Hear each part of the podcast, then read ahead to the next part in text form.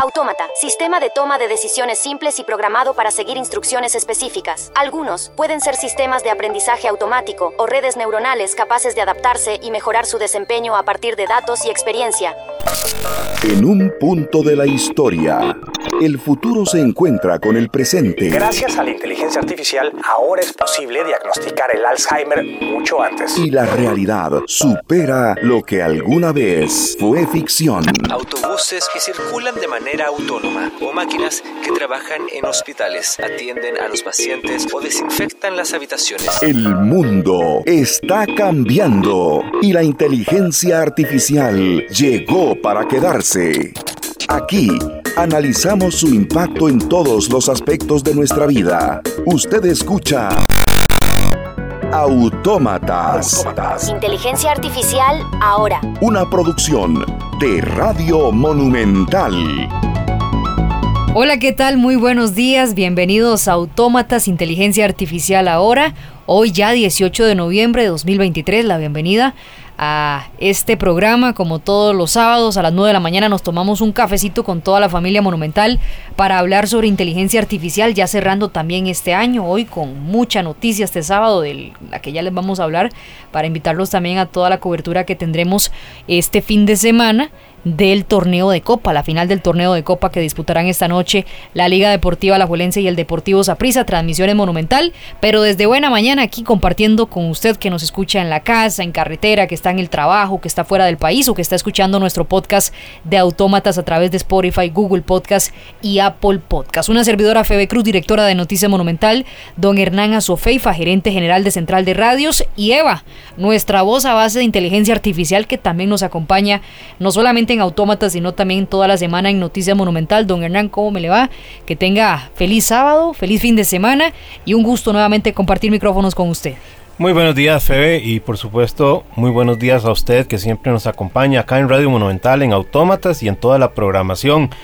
Este mes de diciembre, que ya estamos prontos a empezar, les traemos cosas sumamente interesantes. Viene la vuelta ciclística. Cierto. Tenemos finales de campeonato. En fin, estamos muy cargados en Monumental con una programación muy bonita para ustedes. Y por supuesto que también ya ahorita comienzan a escuchar la música navideña eh, que estaremos ofreciendo en Monumental. Un día estos puse ya en Noticia Monumental. Ah, que ya, qué bien. es que ya, con estos vientos alicios, ya efectivamente la Navidad se y aprovecho para desearles que la pasen muy bien, sobre todo con sus seres queridos y que tengamos mucha salud.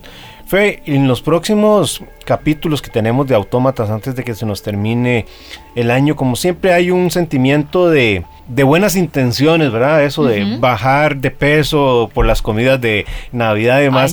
Siempre estamos con la mente de, muy buenas intenciones, entonces en, Autómatas vamos a tratar de traerles algunos programas que tal vez desde la perspectiva sean muy prácticos. Eh, hoy tenemos un tema que ya vas a presentar que creo que va a ser de mucho interés, sobre todo para quienes tienen pequeñas empresas, eh, tienen eh, proyectos y quieren están pensando cómo puedo utilizar la inteligencia artificial para mejorar un poquito, para tener una mayor visibilidad el año entrante. Y en el siguiente programa pues vamos a aterrizar un poco más las herramientas que podemos las pequeñas empresas utilizar en sus negocios. Así que le, le damos la bienvenida a todos ustedes tómense su tacita de café como lo estamos haciendo nosotros. Si van manejando, por supuesto que no. Nada más eh, les decimos que lastimosamente no se la van a poder tomar.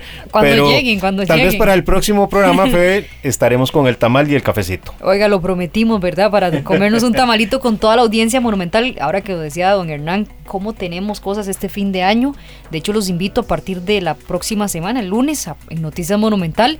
También tenemos una cobertura especial de elecciones municipales. Vamos con un paquete especial para contarle a cada uno de los cantones a los eh, también consejos de distrito, que son siete y que también eligen sus autoridades, quiénes son las personas que están aspirando. Así que tenemos 91 trabajos especiales para toda la audiencia de cara al proceso municipal. Y los tips navideños también. También, al ah, operativo Navidad que se nos viene también, que ya lo tenemos listo. Así que se viene un cierre de año con todo. Y es que Eh, la semana pasada hablábamos de las implicaciones de la inteligencia artificial en el periodismo, los enormes retos que tenemos los periodistas, los medios de comunicación para poder reinventarnos en medio de el avance de esta tecnología.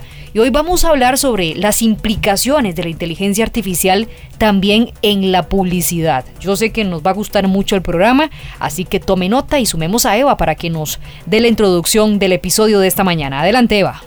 Estimados oyentes de Autómatas en Radio Monumental, soy Eva, su inteligencia artificial residente, y hoy les traigo una introducción al fascinante mundo de la inteligencia artificial y su impacto en la publicidad, un tema que está redefiniendo la manera en que las empresas se comunican con ustedes, los consumidores. Profundicemos un poco en el tema. Según un artículo de Built-in, el 26% de las empresas ya están utilizando la IA para mejorar aspectos cruciales como el compromiso del cliente, las tasas de conversión y los márgenes de EBITDA. Pero, ¿cómo funciona exactamente la IA en el marketing? La IA se utiliza para segmentar clientes, enviar mensajes en momentos óptimos y personalizar campañas.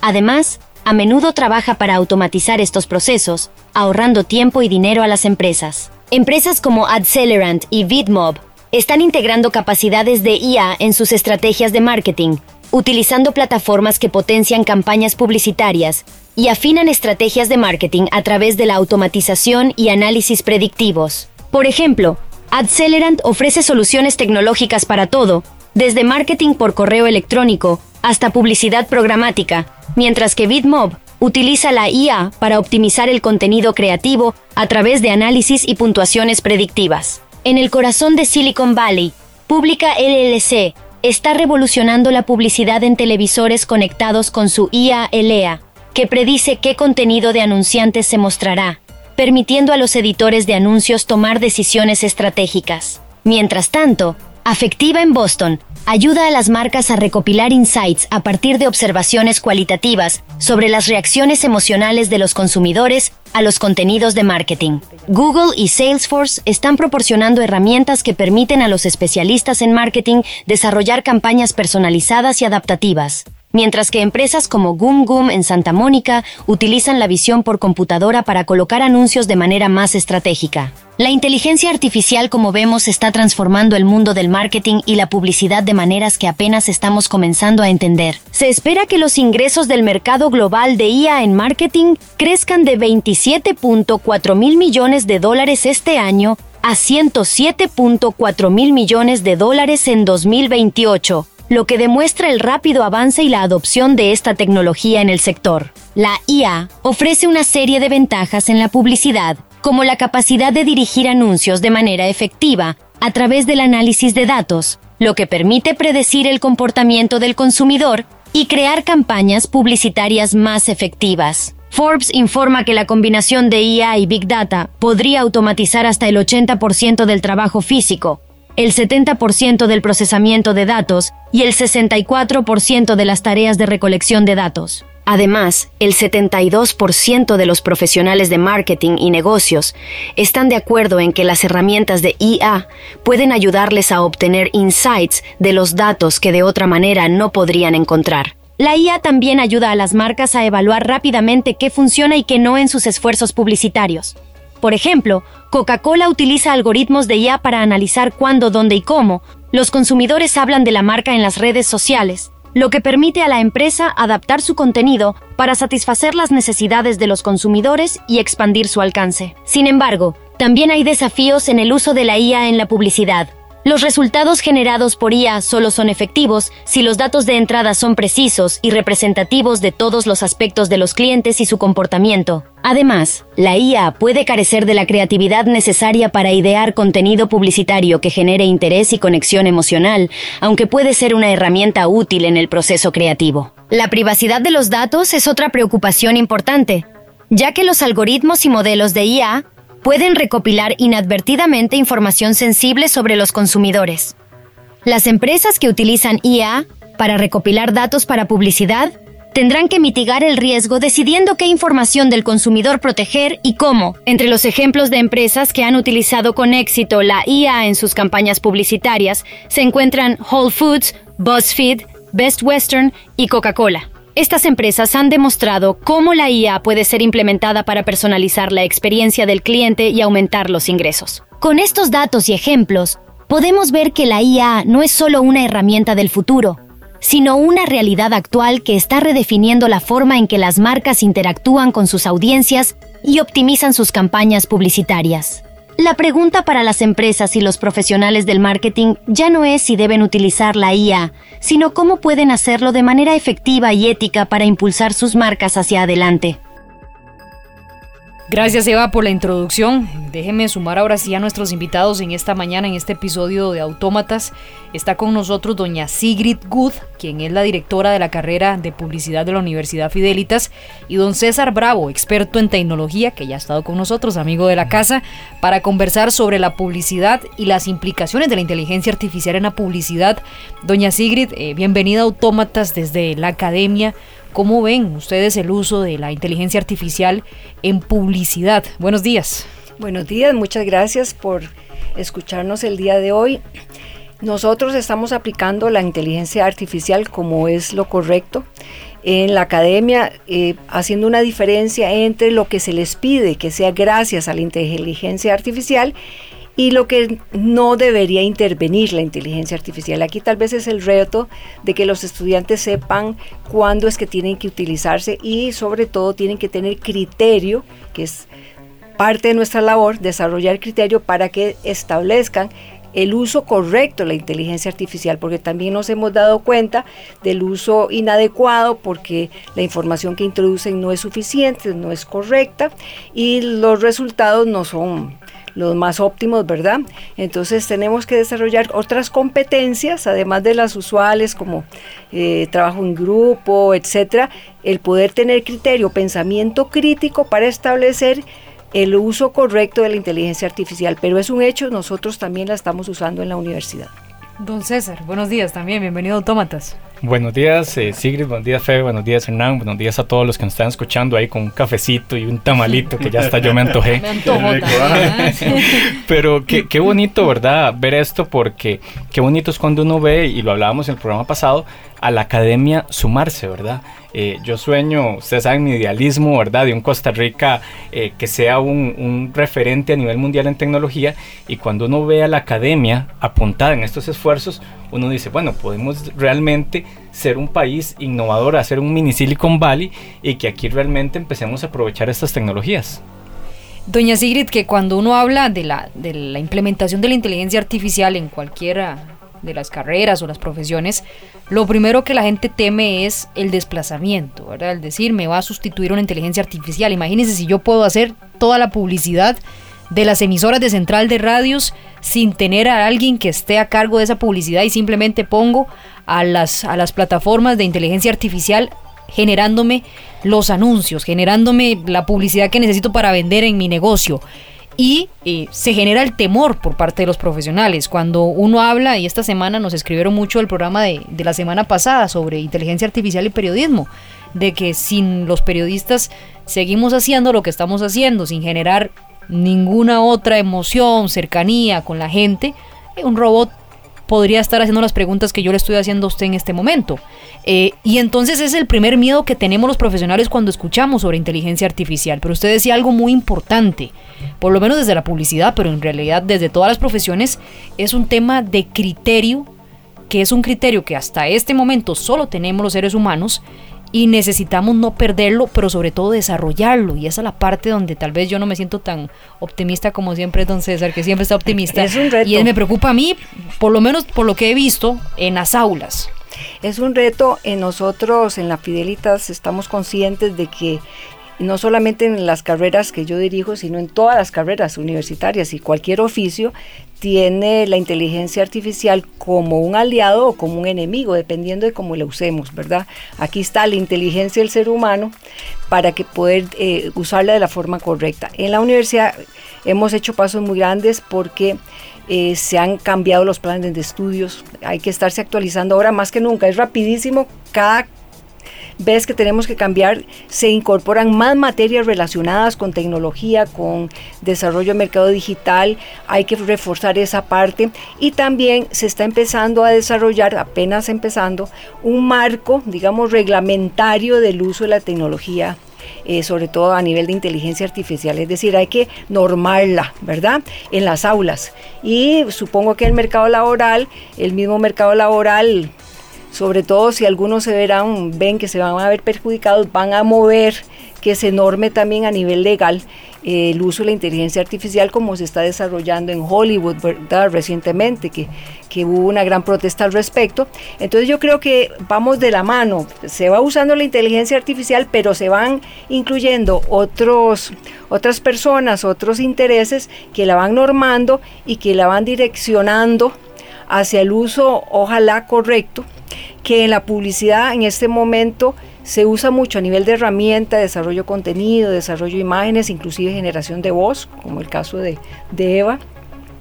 Pero en lo creativo seguimos pensando que no hay sustituto como el ser humano. Entonces sí, es un gran reto que lo estamos eh, haciendo en este instante, no es para el futuro, eso ya está aquí, ¿verdad? Y tenemos que siempre estar un pasito adelante de lo que viene, definitivamente.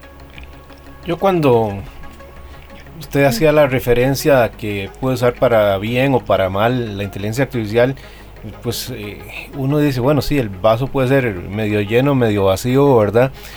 Y yo quisiera que, por ejemplo, en el caso concreto de la publicidad, yo miro la gran oportunidad que tienen muchos pequeños negocios porque ellos no tienen la capacidad, por ejemplo, de pagar un diseñador gráfico tal vez no han tenido la, ese señor de la soda o de algún proyectito pequeño, no ha tenido la oportunidad de eh, poder hacer textos porque su educación tal vez no ha sido la, la más afortunada. Y entonces eh, lo que escribe en redes sociales, cuando se le dice, por ejemplo, a una inteligencia artificial, mire, eh, yo tengo un negocio así y así y tengo este, este, no sé, esta hamburguesa, ¿cómo me haría usted o cómo me sugiere que pueda hacer la descripción para incluirla en un menú? Eh, ya estamos hablando de oportunidades que le suben la calidad a los productos, que puede ser que esa hamburguesa sea extraordinaria, pero el señor eh, no sabe cómo poner eso en blanco y negro en un menú o en un posteo de, redes sociales para invitar a que lo conozcan en, en, su sodita, ¿verdad? Entonces cuando uno ve que comienzan a llegar este tipo de herramientas, cuando uno ve que tal vez hay otros que no tienen acceso a la posibilidad de pagar un buen fotógrafo, pero le dice a la inteligencia artificial, mire, yo voy a hacer, no sé, una lasaña y esa silla, así y así, podrías crearme una imagen y utilizarla en redes sociales. Uno comienza a ver aportes también eh, a la inteligencia de la inteligencia artificial a estos pequeños negocios. Y por supuesto que eso no puede desplazar la, creatividad. Eh, pero sí veo que, que hay oportunidades para ciertos grupos de población que antes no tenían acceso a ese tipo de recursos. Definitivamente, de alguna manera democratiza el acceso al, desarrollo publicitario, pero volviendo al tema del criterio, a veces no es suficiente que yo le diga que me haga la lasaña o que me haga el copy para, para el encabezado de un post, porque hay que brindar la información muy detallada a la plataforma, al software que, que estemos usando, la aplicación, para que nos dé una respuesta correcta, ¿verdad? Aquí sí es importante, tal vez desde mi punto de vista, como soy académica, que sí debe haber una preparación y es muy accesible también. Eh, ahora hay muchas posibilidades de aprender sobre esto, que es lo que yo más bien les incentivo que aprendan un poco sobre el mundo de la publicidad para que puedan usar de forma correcta la inteligencia artificial para que le genere los productos que sean efectivos. Entonces necesitamos tener esa, esa base mínima que, que, pienso yo les puede brindar el éxito que esperan, definitivamente. Y, ahora le complemento la otra cara de la moneda. El profesional que tiene conocimiento, y, y estaba viendo recientemente una nota, por ejemplo, de Infobae, que decía que una X persona estaba generándose dos mil dólares semanales porque creó una influencer virtual y que esa influencer eh, virtual de, inteligencia artificial ya le estaba generando dos mil dólares por la cantidad de personas, tenía alrededor de 80 mil suscriptores.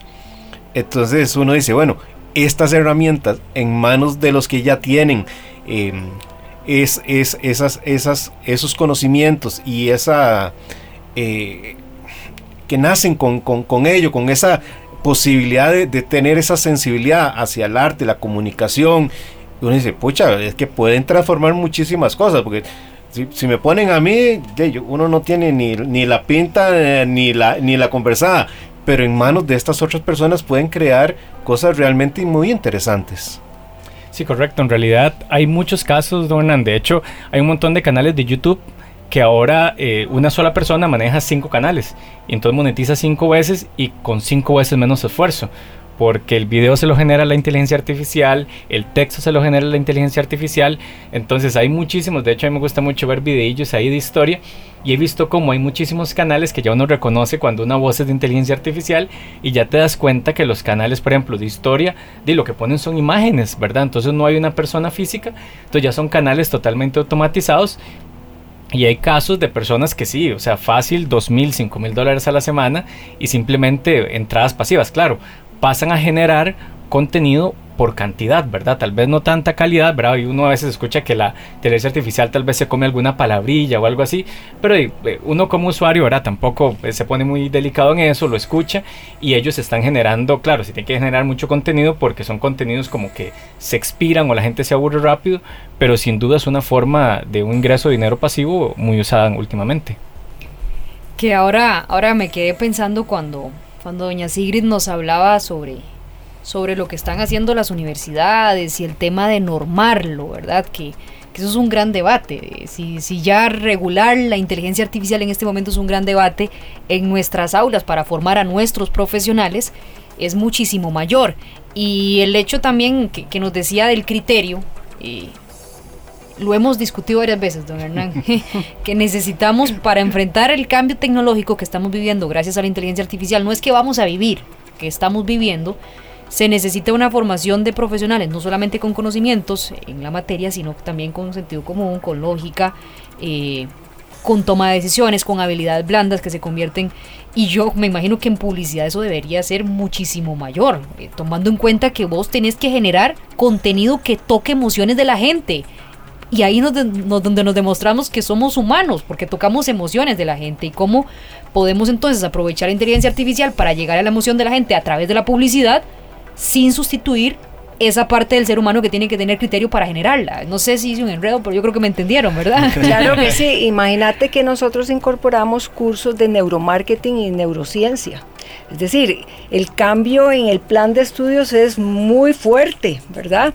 Porque también estamos desarrollando otros temas como el pensamiento crítico, que es un poco lo que estabas diciendo, de cómo pensar mejor, que en algún momento lo conversamos, cómo hacemos para que el estudiante piense mejor, tomando las herramientas tecnológicas, siendo ético, ¿verdad? Porque también se puede prestar para otras cosas, porque el uso es casi infinito, siendo ético y además eh, respetando los derechos de autor, porque no se puede asumir que todo es usando la inteligencia artificial y que no hay derechos de autor, porque hay cosas que se toman que no son de inteligencia artificial, cómo diferenciarlas y también es un trabajo muy fuerte capacitando a los docentes, porque en esto tenemos que desmontarnos todos, entonces en realidad nos toca a todos los docentes y a los estudiantes montarnos en esta ola que ya está caminando desde hace bastante y mantenernos actualizados y usarla de la forma correcta.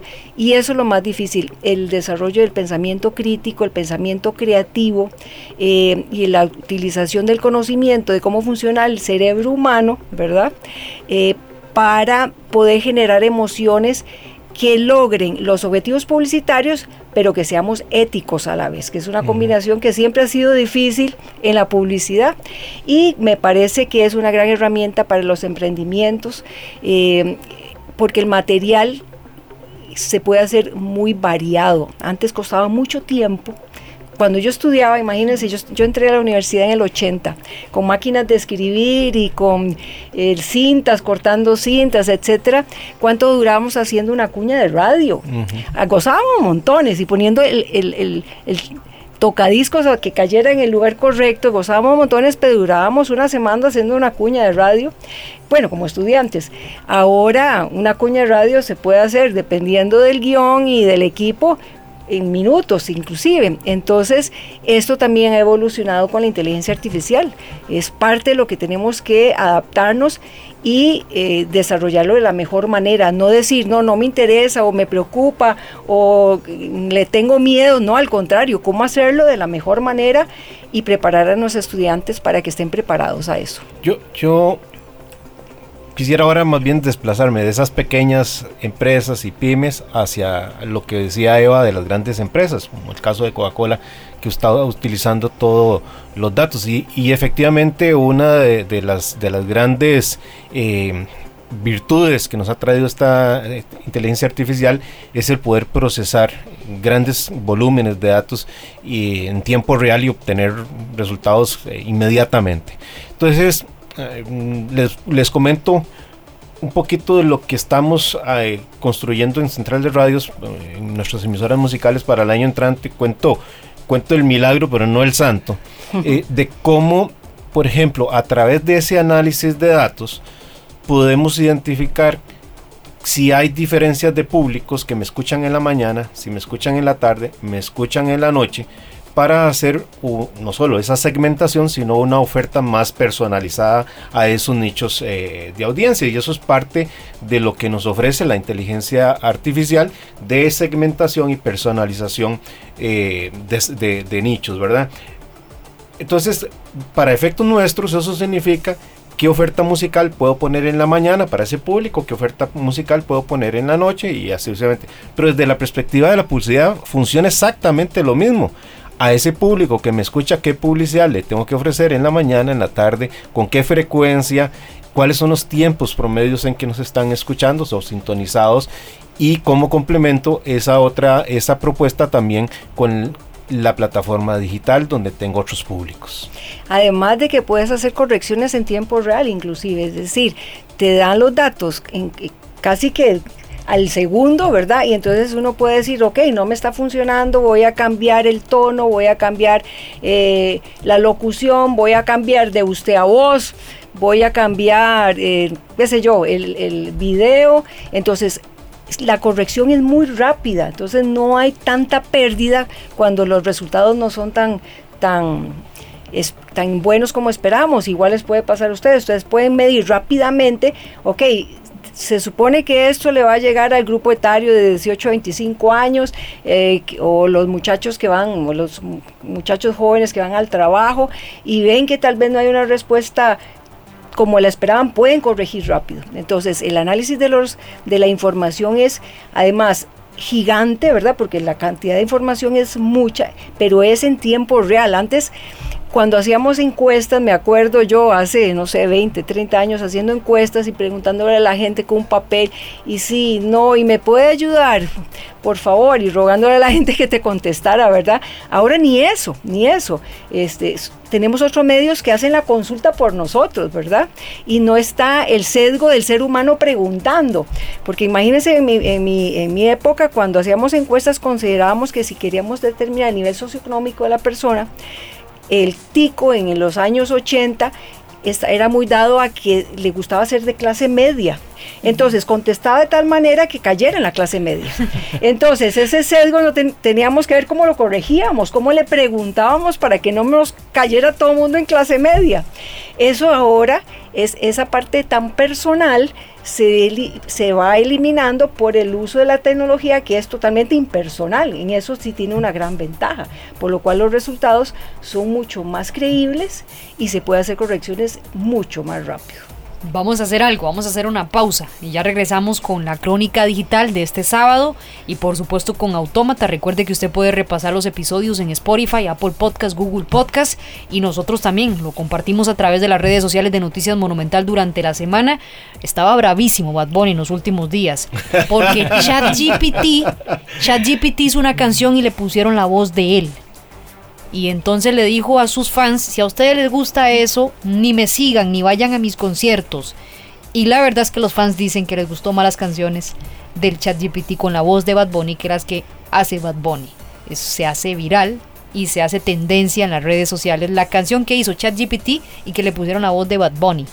Y estaba molestísimo. Solamente para que veamos lo que estamos viviendo gracias a la inteligencia hay artificial. otros artistas que más bien han cantado los temas que ha hecho la inteligencia artificial ante su público y es... Es como, cómo llevarlo, ¿verdad? Cómo, cómo asumirlo. Eh, pero estaba bravísimo. Temas de mercadeo fue. Temas de mercadeo. Y, otro, como dice Don Hernán, otro artista que más bien dijo, ah, sí, sí, voy a ir a cantar esa canción y la cantó y la gente lo recibió bien. Pero es parte de lo que están viviendo todas las industrias con la inteligencia artificial. Ya venimos. Regresamos. Autómatas. Inteligencia artificial ahora. Crónicas digitales. Un recorrido por la actualidad de la mano de Eva, la inteligencia artificial asistente de Radio Monumental. Crónicas digitales. Buenos días queridos oyentes. Aquí Eva, su inteligencia artificial al servicio de las crónicas digitales en Autómatas y Noticias Monumental. Hoy les traigo una crónica fresca y reveladora sobre cómo la inteligencia artificial está revolucionando el mundo del marketing, directamente desde las páginas de Forbes. En una conversación con Ryan Coyne, CEO de la firma de marketing y publicidad digital Starboard, Forbes nos sumerge en las cuatro maneras en que la IA está cambiando el marketing. Comprensión del consumidor. La inteligencia artificial está permitiendo una comprensión más profunda del consumidor al integrar y agregar grandes cantidades de información. Imaginen tener un representante de ventas que conoce cada detalle del producto y cada pregunta que se ha hecho sobre él, y ahora multipliquen eso por infinito. Esto no solo reemplazará millones de empleos, sino que también creará experiencias más inmediatas y personalizadas para los clientes. Mensajería personalizada. Esta tecnología está llevando la personalización al siguiente nivel. No se trata solo de recomendaciones de productos a través de correos electrónicos o pop-ups, sino de anuncios diseñados para individuos o grupos específicos, aumentando así la probabilidad de que compren un producto o servicio. Predicción de tendencias futuras. Más allá de generar insights del consumidor, podrá identificar y predecir tendencias futuras. Al estudiar y analizar el contenido en redes sociales, puede predecir con mayor precisión los gustos, preferencias y necesidades de los consumidores y cómo estos podrían cambiar en el futuro. Mejora de la experiencia del cliente. Los chatbots impulsados por IA pueden proporcionar soporte al cliente personalizado y eficiente, disponible 24/7. A medida que los modelos de procesamiento de lenguaje natural mejoren, estos chatbots harán casi imposible diferenciar entre una máquina y un ser humano. En esta era digital, donde cada clic y cada interacción cuenta, la inteligencia artificial se está convirtiendo en el aliado estratégico de las marcas para conectar de manera más efectiva con cada uno de nosotros. ¿No es fascinante cómo la tecnología nos está conociendo mejor que nosotros mismos? Y así, queridos amigos, la inteligencia artificial no solo está transformando el futuro, sino que está redefiniendo el presente del marketing. ¿Estamos listos para esta nueva ola de personalización y eficiencia? Hasta la próxima Crónica Digital. Crónicas Digitales. Autómatas, inteligencia artificial ahora. Continuamos con más de autómatas. Gracias Eva por la crónica digital eh, de esta mañana. Esta misma semana, eh, la posibilidad de que la tecnología de inteligencia artificial pueda ser mal utilizada para generar información falsa o intentar manipular las opiniones o comportamiento de los usuarios ha generado que Facebook Meta eh, tome la decisión de no permitir el acceso a sus herramientas basadas en inteligencia artificial para el marketing político. Temas de elecciones, ¿verdad? En particular, en periodos cercanos a las elecciones en los países, estos profesionales no podrán utilizar ninguno de los recursos que Meta y en particular Facebook ofrecerían en periodos normales de actividad online. Esta decisión ya fue publicada como parte de las normas de anuncios en la plataforma, por lo que ya están vigentes y rigen para futuras campañas electorales. Publicidad política a base de inteligencia artificial. Hay una persona que un día esto me dijo en broma yo creo que algún día vamos a elegir a un presidente o diputados a base de inteligencia artificial. Eh, no, no, sé qué tan, tan descabellado puede ser en algunos mm, varios años. Porque eh, si ya estamos o estaríamos, que ahora lo, lo, ha prohibido Meta, pero si ya, don César, estaríamos consumiendo publicidad no orgánica de César el candidato, sino la inteligencia artificial que César pone a hablarle a sus electores, eh, ya estaríamos prácticamente en esa dinámica. Claro, bueno, eso me recuerda mucho lo que vimos en las elecciones en Estados Unidos con Cambridge Analytica, ¿verdad? Que básicamente era impresionante y que mucha gente decía, no, esto es imposible. Y hasta que no salieron las investigaciones se dieron cuenta que Cambridge Analytica lo que hacía era básicamente eso, ¿verdad? Hacía un perfil de la persona y decía, mira, a don Hernán le gustan los gatitos. Entonces le voy a decir que tal candidato es pro gatitos y le voy a decir que el contrario, que el rival maltrata a los gatitos. Entonces vea como usted dice, ¿verdad? Es un tema de sentimientos y empiezas a jugar y a generar ahí ciertos, eh, cierta información en las redes que perfectamente hace, porque el tema de esto es que no va a una persona, sino que va a millones de personas. Entonces realmente puedes afectar eh, toda una elección y sin hablar, ¿verdad? O sin entrar en el tema de los deepfakes, donde puedes hacer que... Eh, ¿verdad? Que parezca que una persona, un político, esté incluso diciendo cosas que tal vez no ha dicho.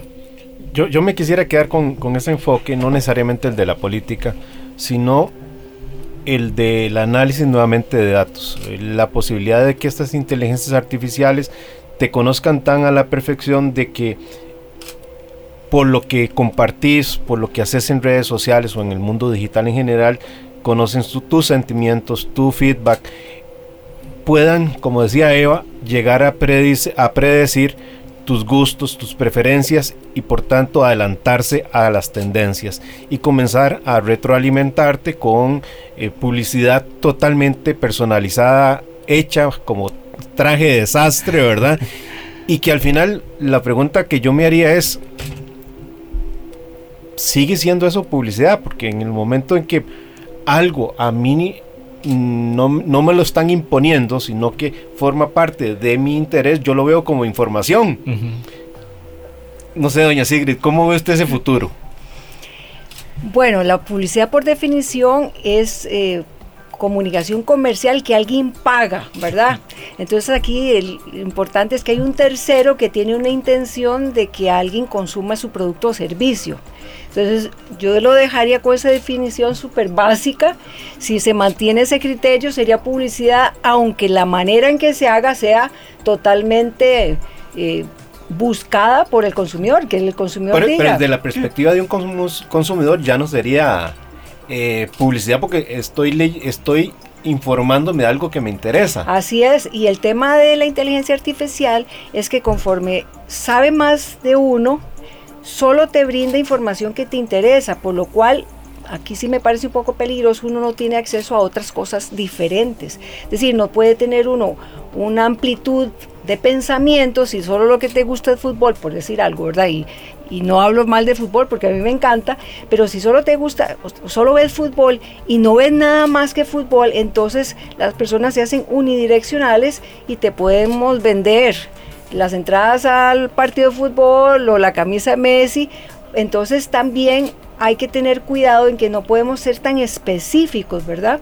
Porque las personas, además de que necesitan muchas cosas o desean muchas cosas, después vemos la diferencia, este sí tenemos que tener la idea de que aunque el consumidor termine siendo el que escoja el producto, nosotros tenemos que dárselo de tal manera de que busque más variedad. Es decir, no, hay gente, por ejemplo, que ahora solo consume marcas que, verdes, ¿verdad? Que es un tema muy importante y ojalá fuera así para todo mundo. Entonces se vende de esa manera, entonces solo le va a llegar publicidad que tenga que ver con aspectos de emprendimientos verdes o gente responsable a nivel de, del medio ambiente, etcétera. Pero no se va a dar cuenta el daño que están haciendo otros porque nunca le va a llegar esa información. Entonces, de alguna manera nos cegamos. Entonces, sí creo que hay, que hacer un análisis muy, muy completo de Para algunos pensadores, doña sí. vos, César, que están muy involucrados en este tema de la tecnología, eso es uno de los grandes problemas para la democracia. Eh, porque antes de que te lleguen a ofrecer ese producto verde, porque saben que te gusta el producto verde, probablemente tiempo atrás ha habido una inteligencia artificial que te está hablando sobre la importancia del producto verde. Y entonces mm, ya no es un ser humano el que de acuerdo a, la democracia eh, discutimos, conversamos, intercambiamos, sino es una máquina que te está imponiendo muy sutilmente lo que debe de alojar tu pensamiento, tu cabecita sobre una X eh, cosa. Y sucede que estás en redes sociales y te aparece otra maquinita que no sabes que es una máquina que te presenta, llegas a hacer una eh, intimidad profunda porque te identificas con todo lo que esa inteligencia artificial te está diciendo, creyendo vos que, sos, que es una persona, etcétera, etcétera. De ahí el tema de las regulaciones, de saber cuándo converso o no converso con, con una máquina. Pero al final de cuentas, eh, hablamos sí de publicidad, pero hay temas de fondo muy grandes, eh, como este, el de, la democracia. Ya no es una persona la que me sugiere el producto, es una máquina la que me dice qué es lo que debo de consumir. Sí, los mensajes terminan reforzando lo que yo creo que quiero, ¿verdad? Entonces sí, la, frontera entre lo real y, lo, lo no real es un poco difuso, por eso sí creo que debe haber un marco legal fuerte, no eh, exagerado, ¿verdad? Porque no creo en eh, exceso de regulación, pero sí que, que deje clara los límites, que establezca límites eh, razonables para que la gente pueda tomar decisiones un poquito más con libertad, ¿verdad? Con libre albedrío y que pueda decir si es que esta marca me gusta por esto o este producto me gusta más por esto porque eh, me encanta como sabe y no necesariamente tiene que tener un fin social súper fuerte, pero sí que tenga un poco, eh, la persona debe tener libre albedrío para escoger dentro de toda esta inteligencia artificial. Por eso para mí no hay más, nada más importante que la educación. Educación me refiero desde que el niño está en el kinder, ¿verdad? Tenemos que formarlo muy bien y tal vez la inversión más importante que puede hacer un país en estos momentos en que es un reto es en la educación, pero esta educación integral, grande, completa, amplia, Inclusive soy creyente de que debería, darles, debería dárseles filosofía para poder enfrentar un mundo que es un poquito diferente a lo que estamos acostumbrados. Que de hecho, eh, doña Sigrid hace rato estaba escuchándolos, ¿verdad? Y estaba, estaba pensando en cómo decirlo, pero ella dio en el, en el punto, con el libre albedrío, ¿verdad? Porque yo pensaba, sí, uno de los, de los, a ver, de las cosas que impulsan la inteligencia artificial en la publicidad es el hecho de analizo datos y personalizo para que mi cliente quiera comprar mi producto. Pero yo no sé qué tanto la gente quiere eso y perder su libertad de decidir. A mí me molesta profundamente que cuando estoy buscando unas tenis me empiecen a salir y, tenis en todas partes. Estoy hablando, ¿verdad? De, ni siquiera de inteligencia artificial, algoritmos. Y yo digo, qué molesto, vea, ya no vuelvo a buscar nada aquí, mejor, porque me salen y me salen cosas y me quieren eh, meter las tenis por los ojos para que las compre yo creo que eso también, ¿verdad? Es, un, es uno de los temas de que el profesional, el ser humano, no puede perder la perspectiva de que no le puede delegar completamente eh, el mercadeo a la inteligencia artificial, tomando en cuenta que podría llegar a ser hasta invasiva y molesta para el consumidor si abusamos de esa personalización de que yo le quiero hacer el traje que anda don César hoy, que está muy bonito el color, a la medida y sé el gusto de César, pero yo le insisto tanto a través de la, de la, del software, de la aplicación, que llego a cansar a César y César no quiere volver a ver un traje de ese color nunca más en la vida. Eh, y yo creo que eso también es algo que el ser humano y el publicista y el mercadólogo tiene que tener en cuenta, ¿verdad? Que no podemos aprovecharnos tanto de la personalización del mensaje para lograr que la gente quiera mi producto porque lo puedo cansar. Claro, y ahí retomando el tema incluso que hablábamos antes de la política, porque me pareció muy interesante, lo que hemos hablado mucho ¿verdad? en este programa de la parte de regulación, creo que es más importante y más relevante ahora porque si vemos, en algún momento se hizo la ley de que usted ve que las, cuando hacen política dice espacio político pagado. ¿Por qué? Porque a veces lo ponen a la hora de las noticias y uno dice, ¿será que esto es una noticia o será que esto es política, verdad? Es un, espacio pagado. Entonces, ahora con la inteligencia artificial que puede, como dijeron ustedes, predecir, entonces yo ya sé que le gusta a Hernán, yo ya sé que la gente que ve eh, las noticias a tal hora es este público, entonces por ahí le puedo mandar anuncios más que le van a llegar más, pues si vamos a tener que también tener alguna regulación para que todo este tipo de anuncios que nos llegan por redes sociales, pues también tengan esa, esa etiqueta que diga, bueno, esto es un espacio político pagado y que la gente entienda, ah, mira, este es un candidato eh, dándome publicidad y no que la gente lo consuma creyendo que tal vez es una noticia, ¿verdad? Sino que puedan entender la diferencia entre una noticia real y cuando es un espacio político pagado. Pero te lo pongo más complicado, César. Don Hernán siempre lo pone más complicado. Supongamos que aquí tenemos una reserva nacional que tiene un potencial hídrico inmenso y entonces ahí alguien quiere hacer una represa, pero sabe que costarricense de entrada va a estar eh, eh, desaprobando la iniciativa. Pero a través de la inteligencia artificial comienza a influir con noticias positivas de otros países, de otras zonas, de lo bien que le favoreció a las comunidades de esos otros países, de esas otras localidades, la realización de una represa. Y después de un eh, X tiempo de estar trabajando ese material informativo como algo muy beneficioso para esas, se plantea la idea en Costa Rica. Claro, o sea, eh, como que va suavizando el terreno. Es que eh, yo creo que esas son las implicaciones de la inteligencia artificial y por eso desde el día uno concuerdo con doña Sigrid que este país tiene que invertir en educación sana, crítica, lógica, análisis y hoy día nuestro, nuestro sistema de educación se basa mucho en la memoria. Entonces uno dice, con toda esta transformación que se está dando en el mundo, ¿cómo están expuestos nuestros futuros eh, pensadores, trabajadores, doctores, ingenieros, etcétera? Claro, de hecho, ahora robando unas palabras de Sigrid, me encantaba cuando ella decía, es que ya nosotros estamos viendo neuromarketing y este montón de cosas nuevas, y cuando ahora también dijo, bueno, me voy más para atrás, uno dice, qué bonito que el MEP tomara también esto, ¿verdad? Y empezar a formar personas en este pensamiento crítico, filosofía, ciberseguridad, Internet de las cosas. O sea, eh, empezar que desde pequeñitos empiecen a escuchar eso, empiecen a cambiar, porque vivimos en un paradigma diferente. Ya hay muchas cosas que son obsoletas. Y di, pues si estamos formando a la gente cosas obsoletas, estamos formando profesionales obsoletos. Entonces deberíamos de hacer un cambio de paradigma y formarlos en estas habilidades blandas y tecnológicas para el futuro, no para el ayer, que es lo que estamos haciendo ahora, sino para el futuro y realmente personas que salgan ya con un trabajo asegurado porque Costa Rica se convierta en ese hub de tecnología que las empresas digan, ¿dónde voy a poner mi nuevo centro de negocios? Ah, Costa Rica, porque Costa Rica esa gente sale, eh, sabe inteligencia artificial, pensamiento crítico, eh, son bilingües, entonces empezar a vernos porque Costa Rica se ve muy bien desde afuera, porque es un país bilingüe, es un país democrático, etcétera, pero podemos brillar más.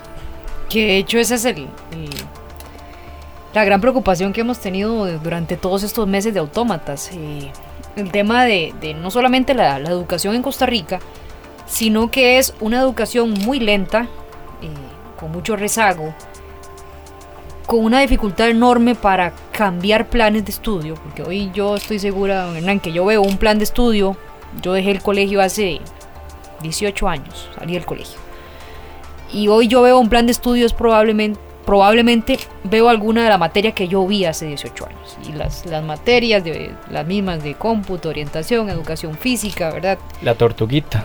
sí, sí, cuando uno veía Windows. y entonces uno dice, qué complicado. Y yo sé que don César es todo idealista, ¿verdad? Y, y lo, hemos, lo hemos conversado. Pero también hay que ser muy realista, qué complicado.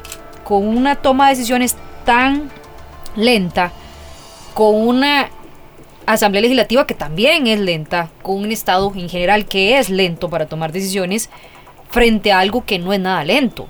Hoy en, eh, esta semana estuvo la ministra de Ciencia con nosotros en, Noticias Monumental, estuvimos conversando sobre la Estrategia Nacional de, de Ciberseguridad que lanzó el, el gobierno esta semana y ella nos decía todos los planes que tenían para proteger a las instituciones y que se estaba esperando implementar cuando se aprobara una ley. Y yo decía, es que cuando ya esa ley se apruebe, ya lo que vamos a tener que, cuidarnos es de otro, otro tipo de tecnologías porque eso no se detiene. Y entonces es súper idealista el hecho de decir, sí, la educación costarricense tiene que mejorar, pensamiento más críticos, habilidades blandas, nuevos programas, pero todo avanza tan lento y la tecnología avanza tan rápido que incluso cuando tuvimos el programa político con el Tribunal Supremo de Elecciones, ellos nos decían, es que ahorita estamos buscando una reforma que regule las redes sociales. Y nosotros le decíamos, pero don Gustavo, que fuera don Gustavo Román, el vocero que vino al tribunal, cuando ya ustedes logren regular las redes sociales, ya estamos con otra tecnología y otras plataformas que hay que buscar regular. Entonces nunca nos vamos a detener y siempre va a ir como más rápido que nosotros la, la tecnología. Y eso es la parte que a mí me preocupa enormemente porque yo soy una persona que ama Costa Rica, que ama mi país, que sé que tenemos muchas oportunidades de mejora, pero veo que es como una carreta muy, muy lenta. Y no sé en qué momento nos pasó eso, si, si teníamos hace 20, 30 años unas proyecciones de ser un país muchísimo más desarrollado de lo que en este momento estamos intentando ser. Claro, de hecho, bueno, yo cuando leo de que Costa Rica, ¿verdad? San José, una de las primeras ciudades con electricidad y esas cosas, de uno sueña y uno dice, ¿qué pasó? ¿Verdad? Algo se quebró en el camino, eh, la institucionalidad muy lenta, pero yo, creo, yo sí creo en ese cambio país, ¿verdad? De la academia haciendo su esfuerzo, el gobierno haciendo su esfuerzo, para, porque realmente, vamos a ver, como yo lo decía la otra vez, si a mí me hubieran dicho, y eso que a mí me encanta la tecnología, a mí hace cinco años me hubieran dicho, en cinco años va a haber algo como ChatGPT, yo hubiera dicho imposible. Eso es imposible, o sea, es, es, es, casi magia lo que está pasando. Ahora imagínense qué va a pasar en tres años o en cinco años. La revolución, cómo está cambiando el mundo, los trabajos. Es realmente una revolución. Entonces, o nos montamos, como dice Febe, en esa carreta, ¿verdad? De, de la revolución, de empezar a actualizarnos, o si no, cuando ya llegue todos estos cambios, di, pues va a revolucionar muchos trabajos y di, va a sufrirlo todo el país. Entonces, ojalá que sí se haga un cambio por, para que todas estas tecnologías las veamos no como una amenaza y decir, uy, mira, esta tecnología me dejó sin trabajo, sino más bien cómo potenciamos los trabajos y decir, mira, yo salí de la universidad ya sabiendo cómo usar todas estas tecnologías de inteligencia artificial y más bien soy un profesional más eficiente y ya en vez de atender, como decía Sigrid, ¿verdad? Que en máquina de escribir se duraba una semana para hacer algo, bueno, pues aprovechemos la inteligencia artificial y un profesional ya puede hacer algo que duraba una semana, ya lo puede hacer en 15 minutos. Entonces ya puedo atender más clientes, puedo ser más eficiente, puedo cobrar menos y creo que es un ganar-ganar. Que yo creo que aplica también para los publicistas, doña Sigrid. El hecho de tener mejores herramientas que aceleren el trabajo les permiten poder producir mayor cantidad, no, no digo con, con, con, menos calidad, sino producir mayor cantidad. Porque yo, por ejemplo, cuando uno mira los recursos que Adobe hoy día está poniendo al servicio de los publicistas, uno dice, pucha, antes para hacer lo que esta herramienta ahora me permite, de cuántos días, cuántas semanas se gastaban, ahora cuántas horas, dice uno, ¿verdad? Eso permite que tal vez ese publicista mejore sus tarifas y otras personas que antes tal vez no tenían esos presupuestos ya puedan acceder a esos profesionales. Entonces, eh, yo creo que todo esto lo que nos dice es que en todas las áreas tenemos que reinventarnos. Y toda la, academia tiene que también incorporar, como lo, ha sugerido usted, doña Sigrid, nuevas herramientas donde no seamos tan especialistas. Eh, yo me echo para atrás cinco o dos años y digo yo, ¿en qué momento a, un, a, una X profesión le decían, usted tiene que comenzar a entender los datos, comenzar a entender la protección de los datos personales. Es decir, eh, ya no podemos ser tan aislados, tan islas, tenemos que ser un poco más comprensivos de un entorno. Definitivamente ha cambiado muchísimo el, el el área de trabajo del publicista y es un cambio radical de hace unos 20 años para acá. Como yo les decía, cuando yo empecé a trabajar eh, era un universo que yo creo que a mis estudiantes ni se les ocurre qué era lo que teníamos para hacer publicidad de ahora. Y es cierto, la publicidad puede ser más barata porque es mucho más rápida, ¿verdad? Es mucho más rápida, pero además podemos usar el tiempo para otras cosas, para investigar, para pensar en proyectos nuevos, para pensar inclusive a nivel social o portar a nivel social. Entonces sí, yo creo que todo tiene el yin y el yang, el lado bueno, y está en nosotros, ¿verdad? Y en los ser costarricenses, en ser buenos ciudadanos, en tener una buena educación cívica, que también, también me parece que debemos reforzar, para que pensemos no solamente en cómo beneficiamos a nuestra empresa, a nuestra comunidad, sino a nuestro país. Eso es lo que nos falta, esa visión más, más menos egocéntrica, ¿verdad? Sino más de pensar qué es lo mejor para el país y sí creo que eso de la mano de, la educación integral, ahora agrego la educación cívica, es muy importante, pero sí también lo veo como una oportunidad y el publicista nuevo, el que está estudiando ahora, esto es lo normal para él. Yo hablo de cuando yo estudiaba, pero para mis estudiantes lo que están viviendo es lo normal y generar texto con ChatGPT es lo normal y usar la tecnología que ellos usan para generar eh, producción audiovisual es lo normal. Para ellos no es nada del otro mundo, entonces nos toca a nosotros encauzarlos para que lo usen este, de manera apropiada. Y estoy de acuerdo en que tenemos que movernos rápido como, el como país. Y, y las oportunidades que representan también para los profesionales en un mundo más global, porque para, la, e, para cierta generación ser publicista era el mercado costarricense. Hoy día el mercado es el mercado internacional donde te pagan en dólares y ya no solo en colones, donde puedes tener un cliente de cualquier país por más distante que esté y las limitaciones de idiomas también se reducen porque la inteligencia artificial te permite presentarle el proyecto en chino, en árabe, en el idioma que vos eh, requieras y cada vez es más eficiente esa traducción. Sin duda alguna. Doña Sigrid, don César, agradecerles este, este ratito aquí con nosotros en Autómatas. Eh, con don César vamos a seguir conversando y doña Sigrid esperamos que no sea la primera vez que la tenemos por acá en Monumental. Eh, muchas gracias, muchos éxitos y, y, a usted que también estuvo con nosotros. Recuerde que ya a partir de mañana queda el podcast en Spotify, Apple Podcast, Google Podcast y la próxima semana los compartimos también a toda la gente.